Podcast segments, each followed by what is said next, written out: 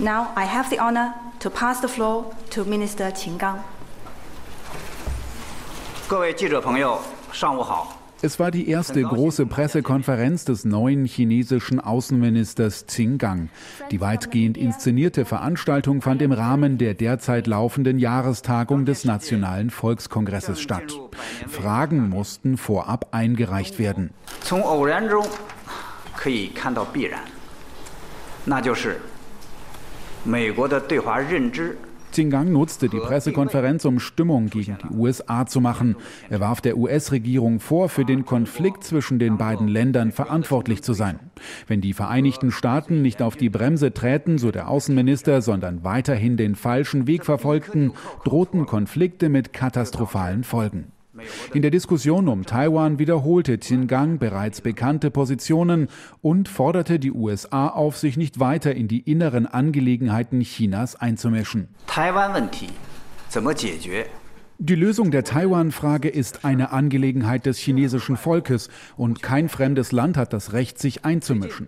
Kürzlich behauptete ein hochrangiger US-Vertreter, die Taiwan-Frage sei nicht Chinas innere Angelegenheit. Wir lehnen dies entschieden ab und bleiben äußerst wachsam. Die Staats- und Parteiführung betrachtet Taiwan als eigenen Landesteil und droht der demokratisch regierten Insel regelmäßig mit Krieg. Der chinesische Außenminister rief außerdem zu Friedensgesprächen im Krieg mit der Ukraine auf. Gleichzeitig müssten die legitimen Sicherheitsbedenken aller Parteien respektiert werden.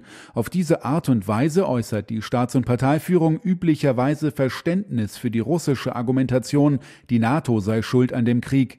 Er warf den USA und anderen Ländern indirekt vor, den Krieg mit Waffenlieferungen an die Ukraine weiter anzuheizen.